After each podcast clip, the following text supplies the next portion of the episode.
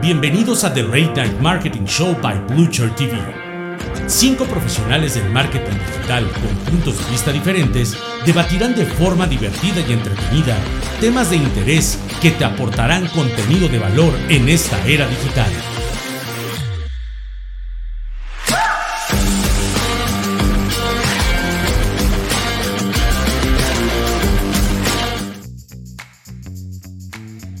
¿Cómo están, señoras y señores? Sean ustedes bienvenidos desde la capital de la República Mexicana. Estamos transmitiendo esto que es The Late Night Marketing Show para todos ustedes. El día de hoy tenemos, pues bueno, tenemos muchísima, muchísima información, tenemos muchísimos datos, tenemos mucho que compartir con todos ustedes. Y pues bueno, eh, está la familia de The Late Night Marketing Show presente con nosotros y quiero dar la más cordial bienvenida a todos los que hacemos este programa. Mi querido Cristian Landeros, ¿cómo estás? Muy bien, amigo, muchas gracias por la oportunidad de nuevamente estar aquí. Bienvenido a su programa Sabadazo, como cada miércoles. Ah, no, quiero, quiero darle las gracias a todos los que están aquí y a todos los que han estado conectándose cada miércoles. Este es nuestro tercer programa. Estoy feliz, estoy contento, estoy, estoy excitado, extasiado de que se dejen venir las preguntas porque el tema de hoy está bastante bueno y controversial. Exactamente, va a estar bastante, bastante bueno. Mi querido Armando desde Monterrey, Nuevo León, ¿cómo estás? Feliz de estar aquí de nuevo, me encanta este show y la verdad me estoy divirtiendo bastante. No lo siento ni que es trabajo ni nada, al contrario, es como estar platicando con amigos aquí y que los demás nos estén escuchando y aprendiendo. Excelente, Armando, claro. Esa es, la, esa es la gran idea, que aprendamos y que todo el mundo escuchemos. Mi querido Félix Cortés, ¿cómo estás? Hola, ¿cómo andamos? Muy bien, estrenando camarita, micrófono, setup, lentecito, todo cuquito, el muchachón, ¿cómo no? Todo cookies. Eso, ¿cómo estás, amigo? Oh, perfecto, perfecto. ¿Ustedes cómo andan? Muy bien, muy bien, ya dándole acá. Pues nada, mi querido Humberto Barrera, ¿cómo estás? Bien, bien, ya dados por acá dando lata, jalando los pelos de no sé quién y vamos a ver si hasta las barbas jalamos, no hay bronca. Vamos a checarlo. pues bueno, el día de hoy como ya es, ya es costumbre, vamos a tener un, tema bastante, bastante chonchito, bastante padre. Vamos a hablar de los influencers, vamos a ver si, si es negocio, si es fraude. Vamos a empezar esta, esta polémica y esta dinámica. Y invitamos obviamente a todos los que están conectados y los que se están conectando que compartan. Vamos a hacer esta comunidad cada día más grande. Estamos transmitiendo a través de Blue Shirt TV, en Facebook, en YouTube, en Twitch. Estamos ya conectados con todos ustedes. Y bueno, pues empezamos, empezamos a hablar de este, de este gran tema que son los influencers. Y antes que todo, me gustaría dar una pequeña reseña de lo que son los influencers, ¿no? Y pues bueno, los influencers son personas que destacan en una red social u otro canal de comunicación, expresan opiniones sobre un tema concreto que ejercen una gran influencia sobre muchas personas que la conocen. Es alguien capaz de viralizar contenidos y que incide en las decisiones de consumo de sus fans, marcando tendencia. Suelen ser contratados por marcas y empresas para campañas publicitarias, ya que su fama, pongámoslo así, garantiza el alcance de los anuncios a una gran cantidad de personas. Mi querido Félix, ¿tú qué opinas? Entra a las patadas de una vez, amigo. No, bueno, definitivamente eh, el uso de influencers lleva algunos años en, en tendencia y, y, no se ve que vaya a parar, al contrario, cada vez más está generando dinero.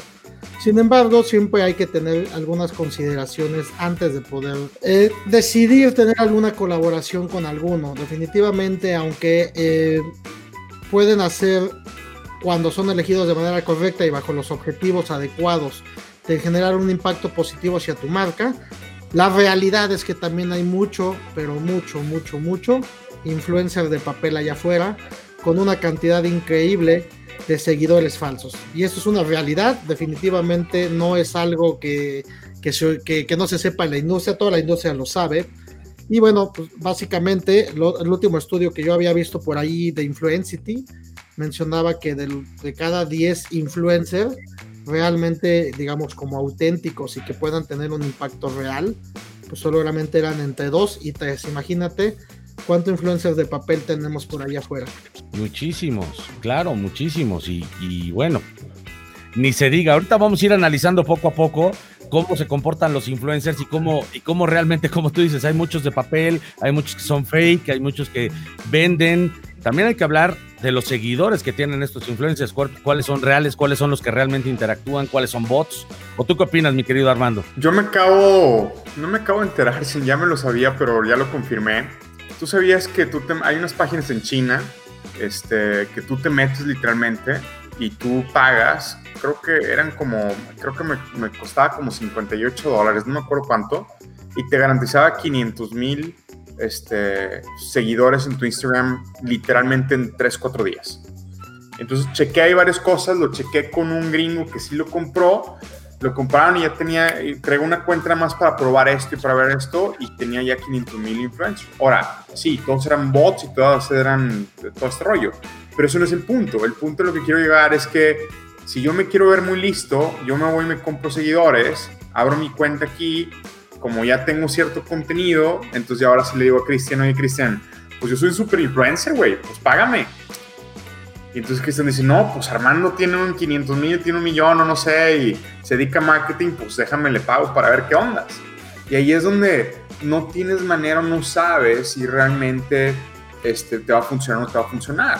Y ahorita yo creo que nos vamos a meter más en este, en este tema de qué te funciona y qué no te funciona, cómo debes de elegir a un influencer para saber qué voy a hacer yo y si va a aplicar para mi negocio y qué tipo de negocio tengo para, para saber qué quiero también, como dijo Félix, qué métricas quiero y qué cosa quiero al final y qué objetivo tengo con mi influencer. Claro, mi querido Cristian Landeros, ¿tú qué opinas, amigo? Es un tema que en lo personal me, me ha traído todo el año pasado hasta la fecha. De hecho, esto no es comercial, pero estamos desarrollando una plataforma precisamente para influencers porque nos hemos dado cuenta, y a rato les platico unos casos de terror con marcas grandes que han tenido unos resultados que, que vaya, ¿para qué te platico, no?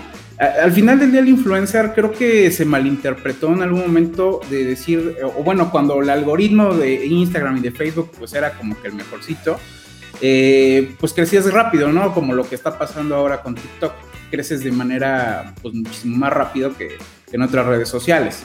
Eh, llega un momento como ahorita, ¿no? Que Instagram pues ya no es lo mismo, o sea, da igual que tengas 100 mil, 200 mil, y digo, da igual entre comillas porque no todos ven eh, ese contenido, no a todo mundo le llega. Entonces, eh, creo que al principio no se sabía con qué se comía, nos íbamos más por el dato de vanidad, de ver el trancazo, ¿no? El, balazo de branding, de decir, ah, caray, este trae un buen de seguidores, y eso obviamente pues a las marcas como que les, les llamaba la atención. Sin embargo, me he dado cuenta ah, hoy por hoy, eh, en, algún momento llevando una marca, eh, no la voy a nombrar, eh, cuando, cuando llego con ellos ya traían todo un, un, plan de trabajo en base a influencers y artistas inclusive reconocidos. El tema aquí radicó en que los resultados no llegaron, o sea, no, no se llevó de la parte online a, la venta como tal del producto, o sea, no hubo como ese desplazamiento. ¿Por qué? Porque pues, precisamente, como dice Armando, pues es como, tengo, tengo 500 mil seguidores, es como, ah, pues sí, entonces seguramente todo el mundo va a querer mi producto y realmente no, no funciona eh, así como tan sencillo, ¿no? Entonces, creo que aquí la parte del influencer hoy en día, hoy por hoy, eh, creo que tendría que ser más enfocado a los resultados, no tanto a la cantidad, sino a, la calidad totalmente. Y, si quieren, bueno, ahorita lo platicamos más, pero la tendencia va más para el microinfluencer.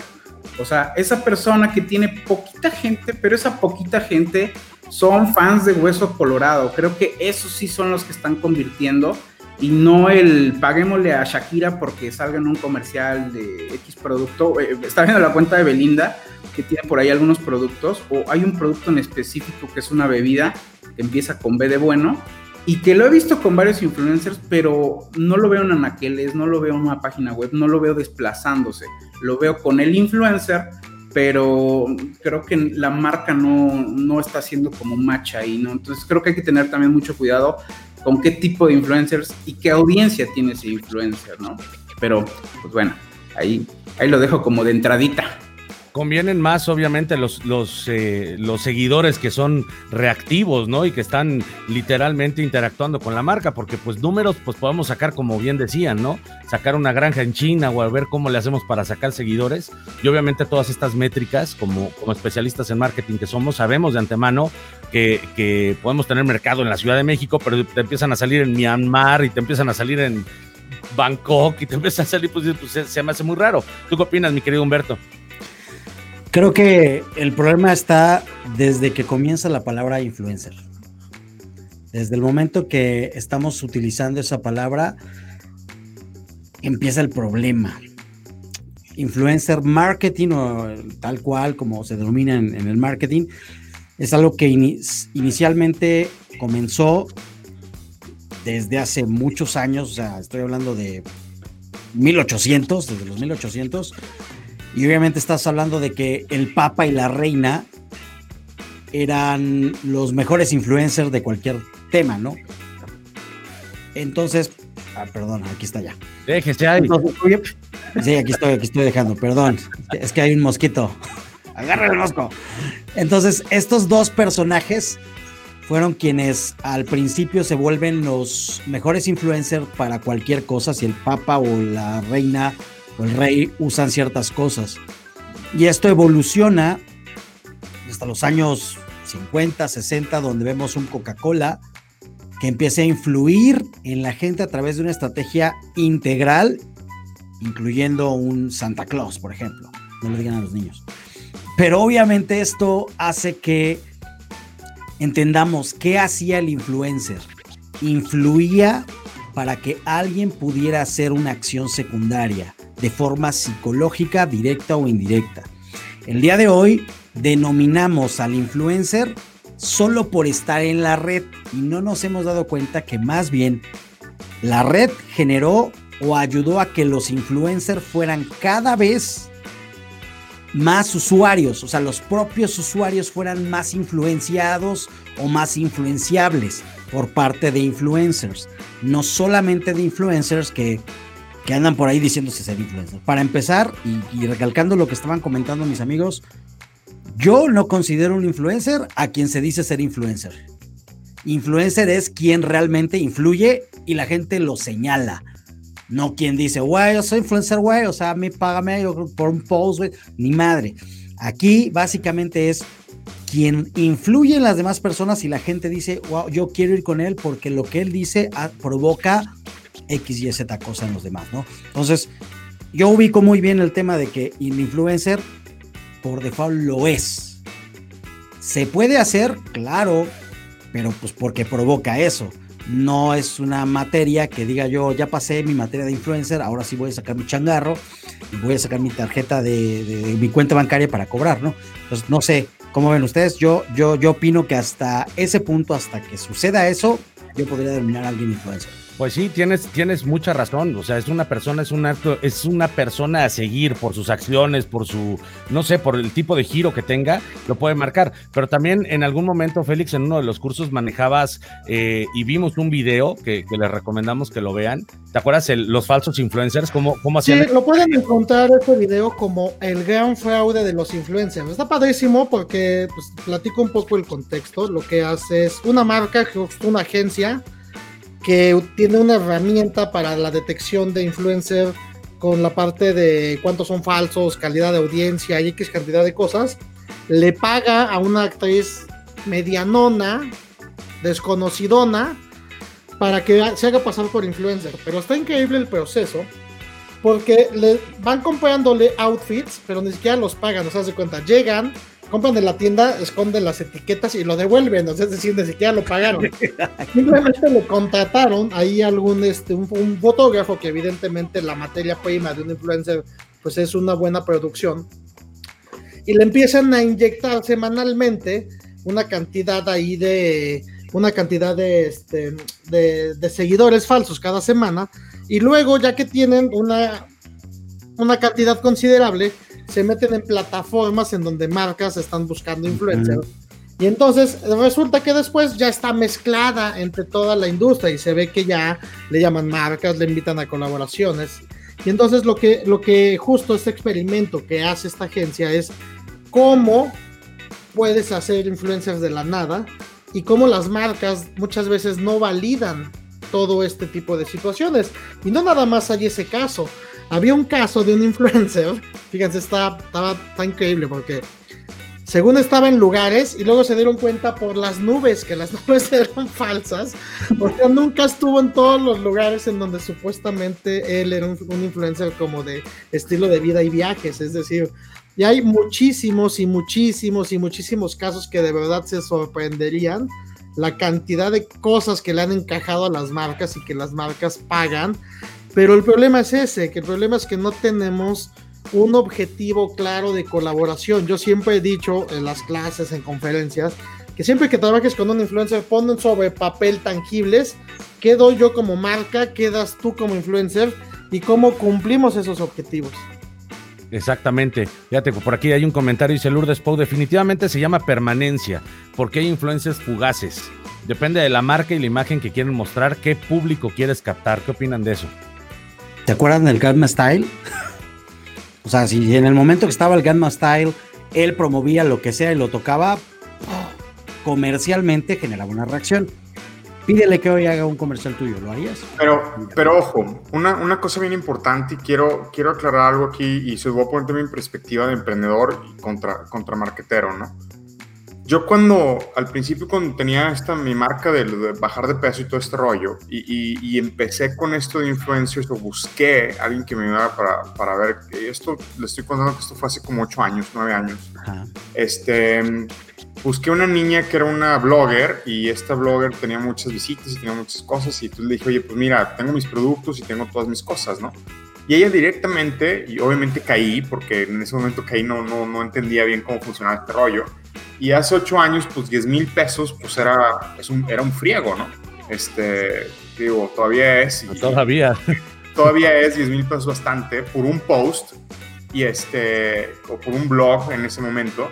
Y 10 mil pesos en ese momento, pues era para mí haber gastado 100 mil pesos, ¿no? Y la verdad es que le dimos el blog, le dimos todo. Y lo que mencionaste tú ahorita, Luis, no, no sé quién lo dijo. Ok, oye, ¿quién, quién va, o sea, ¿lo, van, ¿lo va a usar mi marca? O sea, ¿lo va a usar o nada más lo va a nada más lo va a promover porque yo soy fulanita de tal y listo y tengo tus seguidores y es todo, o realmente se va a meter ese rollo. Y de ahí, después de ese fallido intento, ese fraude que me hicieron en pocas palabras, porque no me sirvió para nada, o sea, no me dio cero, ni me, ni me dio seguidores, ni me dio, nada me dio. Este, y, y, juré jamás, y no lo he hecho hasta ahorita, este, otra vez, este, ponerme con influencers, ¿no?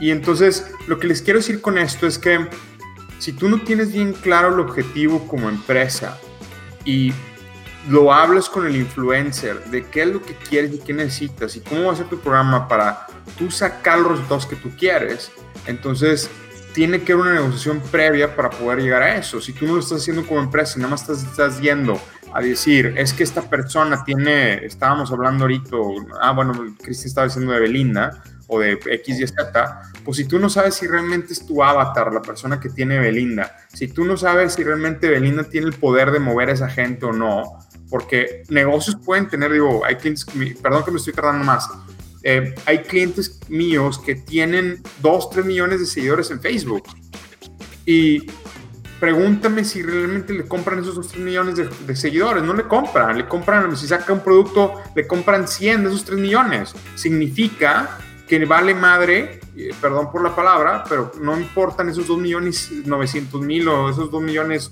999 mil, porque no me compraron, no hicieron nada. Entonces, pregúntate tú, cuando vayas con un influencer o quieras contratar un influencer, a ver, pues cuál va a ser el término y qué voy a obtener yo y cómo va a ser el retorno y cómo tú vas a pagar o tú vas a pagar con producto nada más que me voy a obtener yo, ¿no? Ahí, fíjate, la, las últimas experiencias que he tenido con, con influencers que lo han hecho es que eres influencer y hasta me da risa el término porque no, no tiene nada que ver eso. La neta, Humberto luego me echa pila con eso. O sea, no va por ahí, pero hablando comercialmente, eh, a lo mejor es un tanto generacional. Te puedo decir que sí es una mayoría generación Z raspándole al millennial, que son los que hoy por hoy están, están en esta actividad económica, que de hecho estudio de HotSuite del año pasado es de 7 billones de dólares. O sea, es una lana impresionante lo que se mueve publicidad en cuanto a influencers. Eh, ¿Qué es lo que sucede aquí que me he dado cuenta? ¿O por qué pudiera ser un fraude? Eh, digo, a pesar de que, eh, trabajo a veces con celebrities, celebrities, esa persona que, está como, como entreteniendo a la gente, es que muchos de ellos son chavitos quieren jugar a los negocios, pero se topan con empresarios.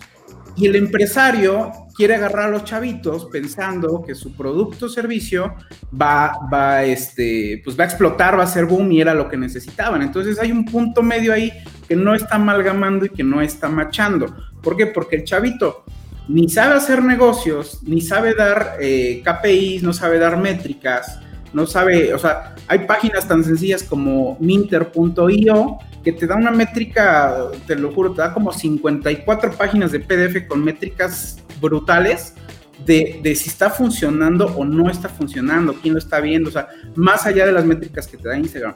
Pero chavito dice, eh, y me tocó una, una, experiencia de la marca que hicieron el reto eh, patito, por así decirle, con, con un influencer que trae dos millones y pelo de seguidores. Y el reto era, eh, o bueno, la dinámica era inscribirte al reto. Bueno, le metieron más o menos 150 mil pesos, estamos hablando de 7 mil 500 dólares. ¿Y cuánta gente se inscribió al reto? Una persona. O sea, fue dinero totalmente gastado a la nada. ¿Por qué? Una, porque el chavito no sabía dar las métricas, ni él mismo lo sabía. Y dos, porque la empresa pues realmente no tenía, no tenía un faro, no tenía un foco, no tenía un norte para que era como, como la campaña, ¿no? Entonces, creo que esta parte del influencer, digo que me da risa porque creo que está muy prostituida.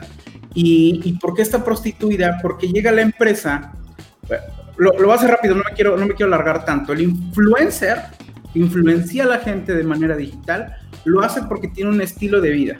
Al final del día, el estar viendo qué, qué, es lo que hace diario, qué es lo que consume, qué es lo que dice, qué es lo que... Todo eso es su estilo de vida. Yo lo sigo a esa persona por su estilo de vida. Pero llega la marca a decir, ok, ahora quiero que dentro de tu estilo de vida, pues digas que, que usas esto, ¿no? Entonces, pierde totalmente la naturalidad del por qué lo estoy siguiendo. Y, creo que ahí es donde aún las empresas no han entendido que la gente o, los seguidores, los fans, como dices, el, el este style o lo que sea, ese celebrity, si dice, ah, hola, ¿cómo están? Es que pues hoy estoy aquí en la playa y vine al restaurante tal, por ejemplo. Este, ay, ándale, ahí está. Este, eh, o sea, lo etiquetan y etiquetan el lugar y punto, ¿no? Se acabó. O sea, no es como que, como que lo esté promocionando, se vuelve algo natural. Pero la empresa cuando llega y le mete este, este, esta onda de forzar que salga mi producto en tu estilo de vida, la gente se da cuenta y es donde ahí el resultado pues no aparece y obviamente parece que esto es un fraude. Estaba, notando algo que, que estaban comentando ahorita eh, entre los comentarios me gustó algo porque pareciera que, y fíjense todo, pareciera que estamos hablando en contra de los influencers. No, entendamos un tema, o sea, puntual. El marketing influencer funciona. Y me preguntaron hace rato, ¿no? ¿Te consideras influencer? No, me considero influencer, yo en lo particular. Como ahora sí que, al contrario, me echan carreta, como decía Chris, pero no me considero influencer. ¿Me considero influenciable? Sí, por supuesto. Yo soy fan de Armando, por ejemplo. Entonces, si yo empiezo a verificar que Armando empieza a decir temas, yo voy y los busco. Eso soy influenciable pero no significa que le estoy pagando o alguien le está pagando a Armando para, para que yo me influencie a mí y diga, no, es que Roberto necesita conseguir estas, estos temas, ¿no? Creo que hay que, hay que visualizar que el éxito del, del influencer marketing eh, por ejemplo, es un factor, es un tema de factor psicológico. La gente es mucho más eh, susceptible de ser influenciada por aquellas personas quien que admiran o que aman, obviamente, ¿no? Y al combinar el hecho de que las cualidades de las redes sociales, obviamente, es llevar un mensaje mucho más eh, rápido, mucho más presente y puntual, obviamente eso hace que el mensaje o publicitario o promocional sea más perenne, o sea, funcione de mejor manera. Pero hay también más cosas que, que tomar en cuenta en un mundo donde cada día se produce una infinidad de contenidos promocionales, o sea, imagínense el mundo de publicidad, es muy difícil para las marcas destacarse esa nube gigantesca de información. Es por eso que obviamente los negocios encuentran una gran solución recurriendo a verdaderos influyentes o personas que influencian a otros para indicar o inducir o incidir, perdón, la conducta de los consumidores en ciertos momentos. Unos son en directo y otros son indirectos, es decir, no influyen de forma de, ah, en este momento estoy viendo a, Cristian Castro que está tomando Coca-Cola, espéreme, voy al Oxxo y compro Coca-Cola. Obviamente unos comerciales aquí tremendos, ¿no? Pero obviamente hay que entender eso y los números lo respaldan, o sea, en la forma práctica, por ejemplo, el 83% de, de los consumidores aproximadamente confían ciegamente en recomendaciones de amistades y familiares. Y 66% de las personas dicen confiar en las opiniones de otros usuarios que publican en sus redes sociales. Si no me creen, pues vean ustedes mismos, les va a estar pasando, ¿no? Ahora, ¿qué pasa con los marketers? que recurren a influencer o al influencer marketing como parte de, la, de considerarlo como estrategia, el día de hoy, como decía Chris y Armando, ha incrementado tal grado que la gente quiere llegar a utilizar un influencer dentro de su estrategia. Lo buscan, pero lo buscan porque necesitan que sea efectiva. Otro tema es eso, que funcione de acuerdo a esa, expectativa, ¿no? Y al día de hoy, pues lo que, lo que comentaban, todas las personas pueden ser influencers o influyentes, mejor dicho, ¿no? Más que influencers. Creo que el tema es, sí hay que impulsar a microinfluencer, como denominamos en el marketing, para que pueda crearse una, un virus, un nuevo virus llamado influencers users o user influencers, ¿no? De tal manera que ya no, o sea, aprovechemos a los que realmente, no sé, imagínense aquí, don Chris, de repente, no sé, un día uso unas gafas, ¿no? Eh, o yo le pregunto, wow, tus gafas están padres, ¿qué gafas usas? Y de repente me dice, la marca es esta, y la marca empieza a tener crecientes ventas. Puede que la marca lo haya influenciado, decir, oye, usa estas gafas, y puede que de plano pues, pues él las compró porque las usa. Entonces, pero él, como factor psicológico, nos puede llegar a influenciar, pero depende de lo que él esté proyectando. A lo mejor ni siquiera publica sus fotos en lentes y para qué pregunto, ¿no? No, y también como dice Félix, ¿no? Con el experimento este, hay veces que una persona que trae buenos seguidores, una buena cantidad de seguidores, empieza a usar marcas y las marcas lo ven y lo empiezan a patrocinar, lo hacen como a la inversa también, ¿no? Oigan, por ahí hay una frase que, les compartí por ahí que, que está un post por ahí interesante que dice que un influencer es aquel que quiere comer pizza gratis y pagarla con un post o story. un, un influyente es aquel que logra que miles de personas quieran pagar por esa pizza. Félix, Dime cinco tips o los tips que tú consideres para yo, persona, contratar un influencer. Eh, a lo largo del tiempo que hemos podido trabajar con diferentes eh, influencers y con diferentes marcas, pues hemos, hemos, hemos considerado que estos 10 puntos son algunos que pueden ser verdaderamente relevantes. Lo primero es, pues, entender cuál es el presupuesto, porque también quieres aquí a Ronaldo, quieres el Capitán América y tienes un presupuesto bajo, pues a partir de ahí sabemos que no podemos entender eh, la dimensión. Y muy puntual. Lo primero es qué objetivo tengo como campaña. Porque también se vale, ¿eh? Si solamente mi objetivo es tener reconocimiento de marca y que la gente me relacione con un influencer, con un estilo de vida, pues entonces ahí la medición sería cuántas impresiones estamos logrando. Y está bien.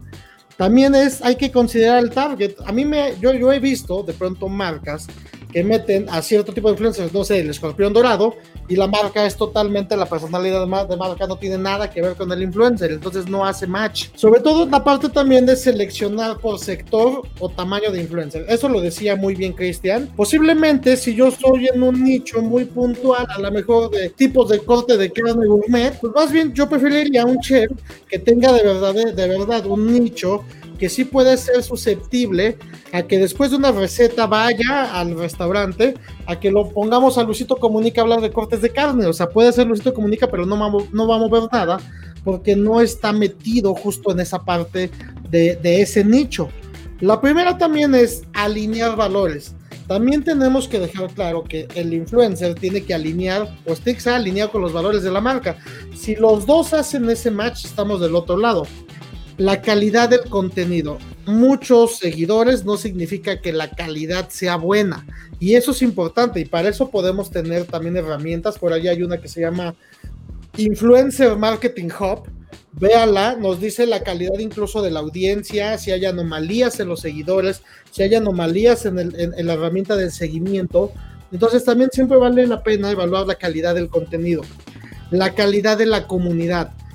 Eh, esto se los platico de manera personal, no voy a mencionar la marca, pero es una marca muy grande con presencia en Latinoamérica. En algún momento contratamos eh, a Dana Paola cuando era machavita eh, para y se estuvieron regalando ahí muchísimos mm, muchísimos iPhone, casi cada, cada día se estaba regalando un iPhone para esta marca.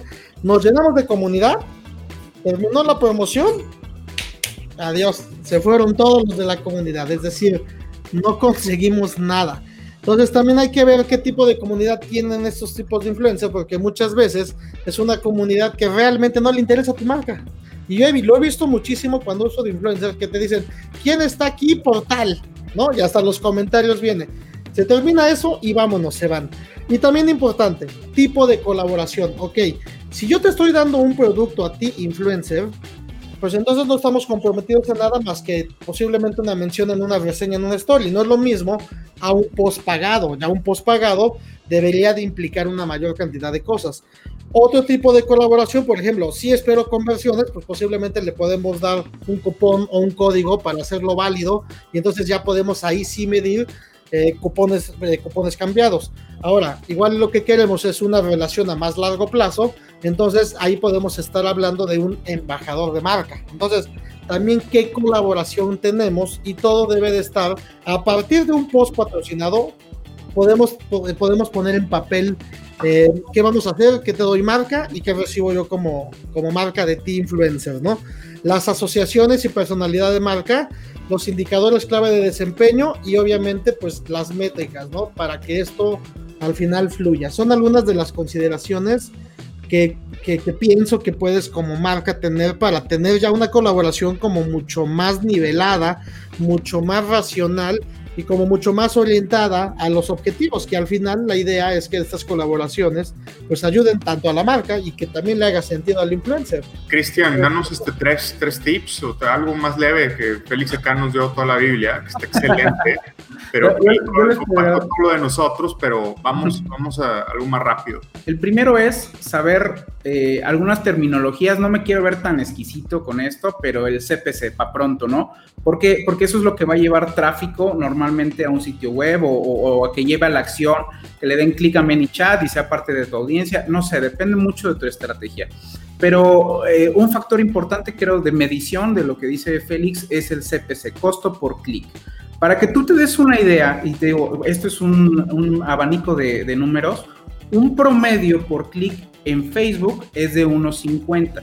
75 centavos de dólar. Puede ser más, puede ser menos. Hay gente que le cobran 30 pesos por el clic, hay gente que le cobran centavos, pero el algoritmo base está en unos 50 pesos mexicanos para los que nos ven en otros países, ¿no? 75 centavos de dólar, ¿no? Entonces, ¿Qué es lo que tú tendrías que checar antes de contratar a un influencer? Puedes hacer una prueba piloto, pedirle que te mande un pantallazo del último, de la última historia que hizo con un swipe up, este, cuánta gente le dio el swipe up, que al final eso es un clic, ¿no? Ah, bueno, tengo un millón de seguidores, pero realmente el swipe up le dieron mil personas. Ah, ok. Esto quiere decir que en promedio da lo mismo pagarte a ti 75 dólares o meterle 75 dólares a una campaña pagada en ads en Facebook. Como bien dicen, es muy enfocado a donde quieres. Si quieres que vaya para los clics, que vea resultados, que empieces a ver KPIs y retorno, vete por esa parte. Si solamente quieres que Cristiano Ronaldo diga que, usa tu marca porque eso alimenta tu ego y el de tu marca, pues adelante, tú sabrás qué hacer. El segundo es precisamente este. Te recomiendo más que te vayas por la parte del micro influencer. Te explico rápido, esta, esta, esta justamente es de, de Marketing Hub.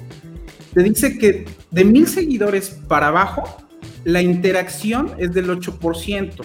Quiere decir que 80 personas, en promedio, cuando alguien tiene mil seguidores, 80 personas interactúan, consumen el contenido. De 5 mil para abajo, 5.7%.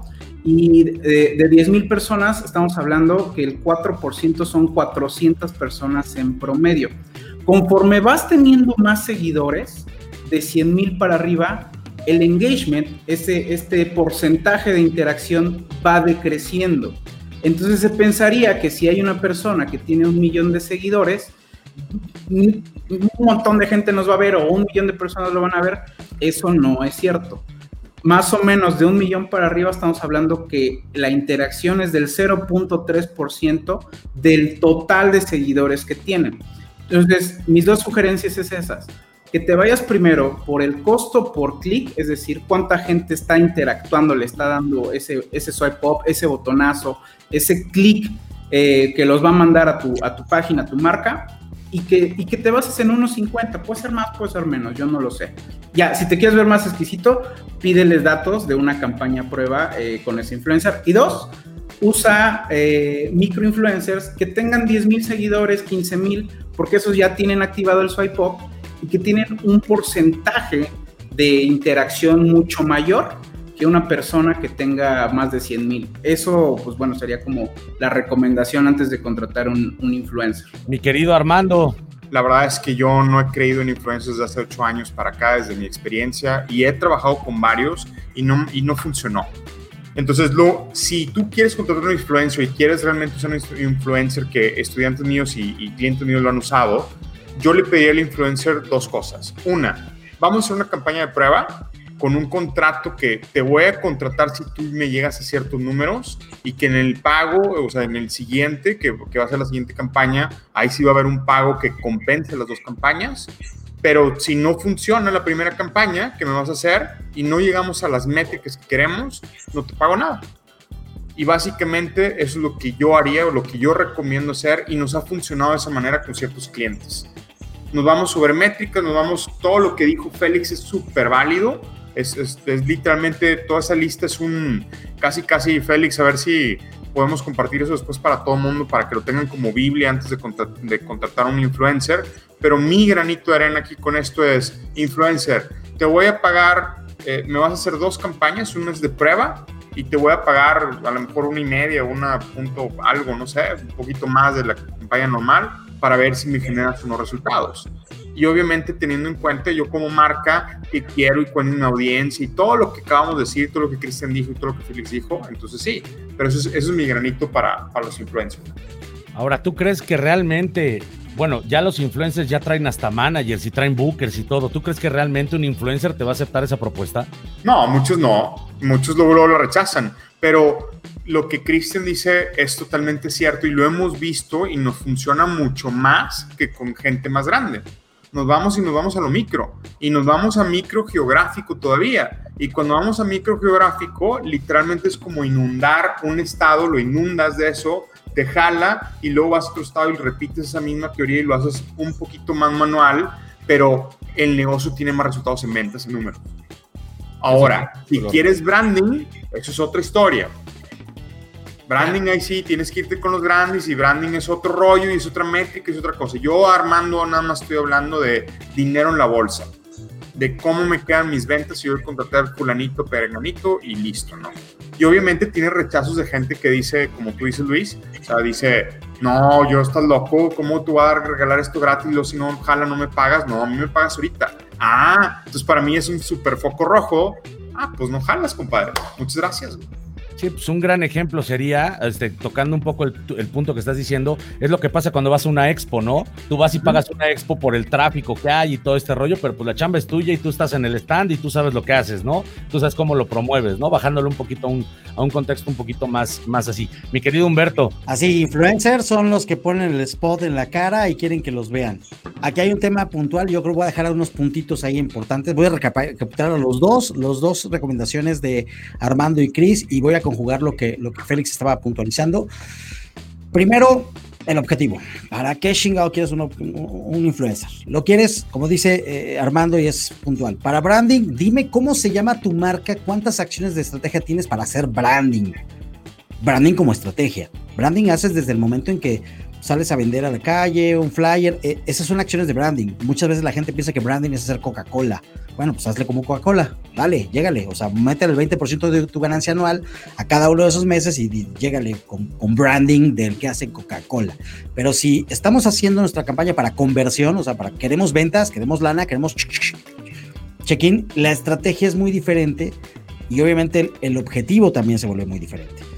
Unas, puntualidades que puedo marcar, principalmente si vas a escoger a tu influencer, primero, ¿qué objetivo quieres? El tipo de alcance que quieres lograr. ¿Quieres lograr un alcance de conversión? Mi opinión sería lo que acaban de decir Chris y Armando, microinfluencers. Es, es lo mejor hasta ahorita. Microinfluencers sí te pueden ayudar a la conversión, siempre y cuando el influencer tiene ciertas características, como eh, está adecuado. Por ejemplo, imagínate el microinfluencer de, de, un, de Veracruz, no sé, del, del puerto de Veracruz, y, y, de repente le dices, no, te llega mucha gente, ¿por qué, ¿por qué no vienes y nos ayudas a que en la parroquia llegue más gente? Y el amigo, pues es chelero. O sea, no puedes ser influencer si no pagas el internet, ¿verdad? Entonces está. Exacto. o si no compras buen equipo, ¿no? sí, la sí, claro. Sí, hay que leer los reviews antes de comprar los equipos y todo. Mira, ya hasta la cámara se le fue. No, bueno, ya este güey ya le llegaron, a, le llegaron con las tijeras a cortar literalmente. Oye, no, pero, pero como bien dicen, y fíjate que voy a, voy a jalar un par de comentarios de, de nuestro querido público. Nos dicen, por ejemplo, dice Lourdes Pau, considero que otro punto importante es ser ingenioso. Algunas audiencias son difíciles de captar. Debes de buscar un influencer que sepa conectar con tu público. Hay que hacer un sondeo amplio antes de contratarlo. Obviamente, si el influencer no hace match con tu marca, si no hace match con, con, los valores de tu marca, llamémoslo así, o con el producto que estás tratando de lanzar, pues obviamente pues eso queda totalmente fuera de. Ahora, ¿hay agencias? ¿O cómo tú como marca puedes jalar un influencer, Cristian? Tú tienes mucha experiencia en eso. Sí hay agencias que se dedican a eso. Una de ellas, si me tocó en algún momento contratar a Luisito Comunica, que al final del día, pues, digo, sabemos que trae un, o sea, el web pone algo y digo, lo querían de hecho para gobernador de Puebla cuando habíamos hecho esa contratación. Total que no se armó. Eh, es, anécdota, no es, hablar ni bien ni mal absolutamente, sino la experiencia de cómo, cómo es trabajar con un influencer de, de esa talla. Y terminó entrando Badabun, por ejemplo nos daban los números que usaba Badabun y sin embargo, eh, fíjate que el negocio aquí no era nada más eh, la chava esta que salía antes de, ¿ustedes son pareja? Entonces, bueno, ¿cómo, cómo monetizo eso, no? Realmente eh, el negocio que tienen estas agencias que se dedican a llevar a, a estos influencers, que más que influencers son generadores de contenido, o sea, que realmente toman un tema y lo exponencian y se especializan y diario viven y comen de ese contenido. Eh, está un Alan por el mundo, por ejemplo, que digo, el nombre es más que obvio y que tiene millones de seguidores. Eh, lo que hacen estas agencias hoy en día es a través de estos influencers o estos generadores de contenido realmente, es profesionalizar de manera digital a estas celebrities tener métricas totalmente bien amarradas hasta llegar a un punto inclusive predictivo. ¿Qué es, qué es lo que hacen este tipo de agencias? Venden públicos. Y venden públicos de la manera más orgánica que ni siquiera tú te das cuenta.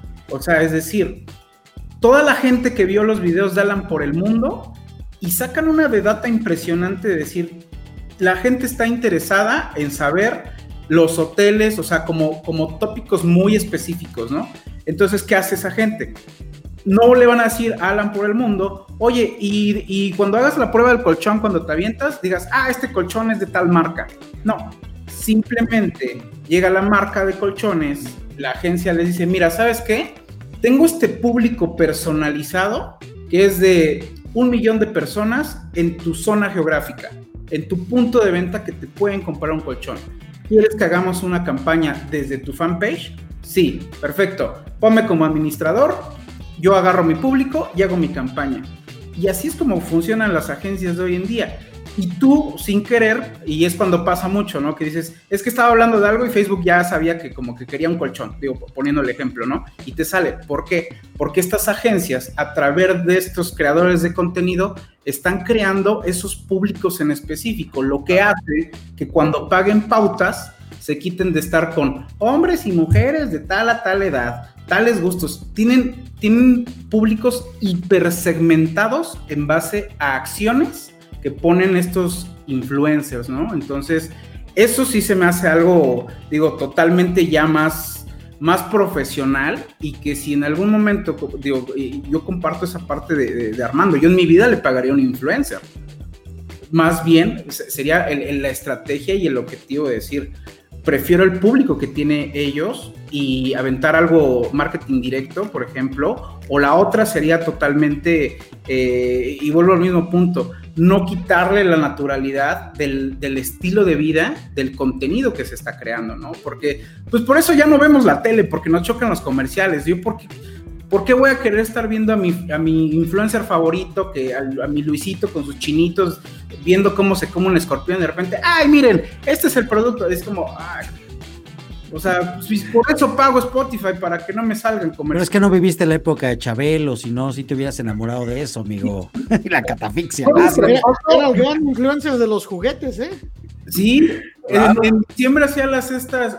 Yo una vez, te lo juro, de chavito, iba pasando por periférico y vi muebles troncoso. De chavito me emocioné mucho, dije, wow, muebles troncosos sí existe, güey. No mames, qué cabrón, o sea, ¿sabes? O sea, pero yo, cuando voy a México, cuando voy a la Ciudad de México y veo muebles troncoso, todavía digo, wow, se me hace que tengo que ir o tengo que ver qué onda, por toda la programación que me hicieron de chiquito, de niño. Me la, debo a Chabelo, ¿no? Del Chabelo de, me van a dar muebles de ahí, ¿no? No sé, pero bueno. Del chocorrol y el gancito, sí. Quedan 10 minutos, este... Tiene, tiene, mucha, tiene mucha razón, Cristian, en lo que toca. Eh, esa, esa data, ¿me entiendes? Si la tienes bien trabajada y haces bien la chamba, pues es totalmente vendible, ¿me entiendes? O sea, no, no estás tirando este, balazos al aire y si la tienes segmentada, pues qué mejor, ¿no? En algún momento comentábamos con Humberto, imagínate que tenemos 150 mil seguidores, ¿no? Pero si llegas a esos 150 mil seguidores y ves que hay basura, literalmente un buen comentario y una buena estrategia es detecta la basura que tienes como seguidores y bótala, ¿me entiendes? Porque realmente si es un beauty mark, lo que siempre decimos, siempre es el numerito padre de tener ahí el millón de seguidores, pero tienes que ver realmente cuál es el engagement, quién está interactuando, si la gente está respondiendo o no. Pones un ejemplo padrísimo, Cristian de Alan por el mundo, ¿no? no la gente no nada más lo ve, sino que también le pide consejos de, oye, voy a viajar a tal lado, ¿en qué hotel me hospedo? Oye, este, ¿qué lugar visito? Y todo. Esa es una interacción brutal, cabrón. Como hay, la... hay un microinfluencer que específicamente, a mí que me encanta de pronto el cortecito de carne y eso, seguramente por ahí alguna vez han visto un uno de sus videos de un cuate que se llama Gourmand Claro. Y este cuate, o sea, yo de verdad veo que los comentarios es de, oye, me increíble eh, tu recomendación. Yo fui al restaurante y yo fui aquí y yo fui allá. Y como bien menciona Christian, cuando naturalmente va encajando con lo que hace sin modificarle su estilo de contenidos, pues yo creo que hay ese buen boom. Y yo veo que este cuate verdaderamente, pues sí jala gente, o sea, yo veo que la gente sí va a los lugares donde él recomienda que vayan. Claro, que, que en algún momento eso lo hizo este Oscar Mario Beteta, ¿te acuerdas? Sí. Pero eso lo hacía con libritos y él lo, hacía, fíjate, eso es, un, eso es un buen ejemplo de influencer. Generacional. Él no agarraba, él no se metía en redes digitales. Él era su librito y vendía su guía de recomendaciones y fue un trancazazazo. Yo me acuerdo en todos los parabuses de aquí de la Ciudad de México que estaba anunciadísimo, ¿no? Pero bueno, chicos, eh, como bien saben, nos quedan, nos quedan 10 minutos todavía. Me gustaría que diera cada quien sus conclusiones acerca de este gran tema que estamos tocando el día de hoy y empezamos por el que más lata nos da en el chat privado, que es don Armando. Órale. hey, todos pidieron que, que, estuviera encima y la gente quiere en directo. Y bueno, Eso. entonces ahí les va directo mi consejo. Yo me agarraría la guía que don Félix nos puso aquí y la compartiríamos con todo el mundo si nos deja aquí Félix. pero yo creo que sí. Este, yo me agarraría esa guía y esa fuera mi Biblia para contratar un influencer. Segundo, decidiría yo qué quiero, branding o quiero ventas. Y tercero, entonces hablaría con el influencer y yo armando lo que yo le recomendaría, y eso es mío nada más, ya ustedes lo toman o lo dejan, es una, una campaña de prueba y la segunda te pago las dos campañas que me hiciste si me funcionó y si no funcionó, muchas gracias y que te vaya bien. Ahora, ¿es fraude o ventas millonarias? Para mí, Armando particularmente, es fraude. Bueno, eh, ya básicamente es un poco el resumen de todo. Simplemente esa línea alinea tu marca con lo que hace el influencer, ten claro cómo lo vas a medir, si CPM, CPC, branding, lo que quieras. Y bueno, yo considero que desde mi punto de vista es un gran aliado de tu estrategia. Si sigues estas reglas, si sabes cómo hacerlo, si no terminará siendo un fraude. Perfecto, mi querido Humberto. Objetivo, como lo que decía, claves al objetivo, si es branding, si es tracción, todo, pero obviamente, y recapitulo las dos opciones que la verdad me, me parecen buenas, las de Armando y ahorita la de Félix, no te metas en lo que no conoces, aquí lo veía en ese momento, oye, ¿y qué me recomiendas? ¿Pauto o influencer? ¿Sabes pautar? ¿Tienes alguien más pautar? Empieza con pautar. Si no logras haciéndolo pautar, no vas a hacerlo ni con un influencer. Pero si vas a hacerlo con un influencer porque ya pautaste y estás creciendo, entonces hazlo por influencers, eh, microinfluencers y, y créalo, empújalo, empuja microinfluencers, construye microinfluencers de tus propios clientes, de tus propios clientes, escúchalo. Son los mejores influencers que hay. Entonces, si lo haces de uno a uno, te aseguro que en dos, tres años nadie va a tener tantos influencers como tú. Pero si lo quieres hacer por pago, lo que dicen puede resultar ventas, que al día de hoy yo no he visto influencer que garanticen ventas. Nadie, lo, nadie se va a subir en ese gorro de garantizar tantas ventas, pero sí he visto influencers que logran impulsar la marca y atraer ventas. Pero ojo, con las dos consideraciones que dice Félix y le dice Armando, hay que seguirlas. Pero no te metas en lo que no, no puedes. Ni, ni como marca, ni como agencia, ni como empresa. Ni Tienes como hormiga, evaluar- exacto. Exactamente, valorarlo y evaluarlo, mi querido Cristian Landeros. También hay que saber o, o- o checar si tu marca es influenciable. Es decir, si la gente estaría dispuesta a hablar de ella, porque como siempre lo decimos, bueno, lo digo, o sea, no se trata de lo que tú le digas a la gente, de lo que es tu empresa. Hoy en día se trata de lo que la gente está diciendo de tu empresa. Si tu marca es influenciable, si tu marca está y da para que la gente hable de, de ti, pues estás del otro lado. Creo que, como bien dice Humberto, no necesitarías estar pagando como tal, va a ser algo natural, que si en algún momento lo llevas a profesionalizar, a medir y decir, tengo estos embajadores de mi marca, estos insiders, que sí o sí, sin que les pague, van a estar hablando de mi marca, creo que estás del otro lado. De otro modo, pues entonces sí paga por tener un posicionamiento y como decían, métele a branding, empieza a posicionar, empieza a dar a conocer y posteriormente hazte de tu, yo le llamo ahí de tus fans de Hueso Colorado, de tu secta satánica que casi casi dan la vida por la marca y cuando alguien dice, no, ese producto no, y ya están ahí ellos de no, o sea, ¿sabes? Esa gente es la que realmente vale la pena, cuídala, págale, sí, págale, no necesariamente tiene que ser con dinero, puede ser con alguna experiencia, puede ser con algo físico y velos creciendo, ve, ve haciendo que esto se vuelva viral, porque creo que por eso se supone que contratas a un influencer, porque hace cosas virales. Y al intercambio físico que se refiere es al, al objeto, al producto, no vayan a pensar Sí, no se pasen de lanza. de pago con, con, con- por mi carnet o con alguna cosa así, Sí, no. Con Cuerpomatic, con cuerpo más, Sí. exactamente. Oye, eh, algunos comentarios, Tati Guillén, el mejor influencer siempre es un cliente satisfecho, acompañado de generar buen contenido de marca, excelente tema. Saludos. Nos preguntan por aquí qué hay acerca de que Instagram va a observar más de cerca las intenciones comerciales de los influencers. Obviamente, ¿no? Obviamente. Bueno, en, en Estados Unidos y en algunos países ya de Europa, Ya lo si ellos hacen cualquier tipo de colaboración, tienen que mencionarlo. O sea, ya no es si quieren, es ya está dentro de la reglamentación publicitaria. Tienen que mencionar que es un, que es un post patrocinado. Oigan, chicos, pues, este, pues excelente plática como todos los miércoles. Me da muchísimo gusto, eh, aparte de compartir con ustedes esta gran mesa y todo, pues tener estos puntos tan objetivos de cada uno de los temas que tocamos. Eh, la verdad es que, como bien lo dicen, lo, apunto yo también, el, el tener a un influencer con tu marca, el tener un influencer con tu agencia, yo tengo opiniones divididas. O sea, sí, no me late trabajar con los influencers porque a veces las métricas están un poquito maquilladas, la verdad, esa es mi opinión particular. Pero también la parte de tener ese, esa gran data, ese gran, esa gran segmentación que puede tener este influencer al momento de presentarte sus datos y presentarte sus números y decirte, este es el público objetivo que yo trato y si hace match con tu marca, es un buen punto a considerar. Obviamente, puede entrar la estrategia que dice Armando. Oye, va- vamos a hacer una prueba. Obviamente son cosas que no salen nada baratas. Nos ha tocado a nosotros también trabajar eh, con influencers, con Carlos Loret de Mola, con algunos artistas, con Paola Rojas, por ejemplo, que asisten a tu evento y por hacerte dos tweets te cobran 25 mil pesos, ¿no? 30 mil pesos, cosas así. Pero pues obviamente tienen unos markups diferentes a los que, a los que puedes llegar a manejar.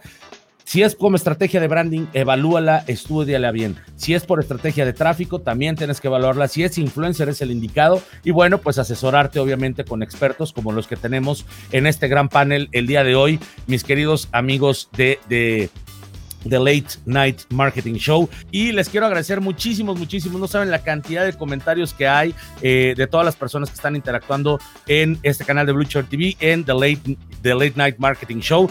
Eh, les agradezco a todos el haber estado aquí. Eh, ya tenemos tema para el siguiente programa. Ya ni me acuerdo, cabrón. Ya quedé mal, ya ves.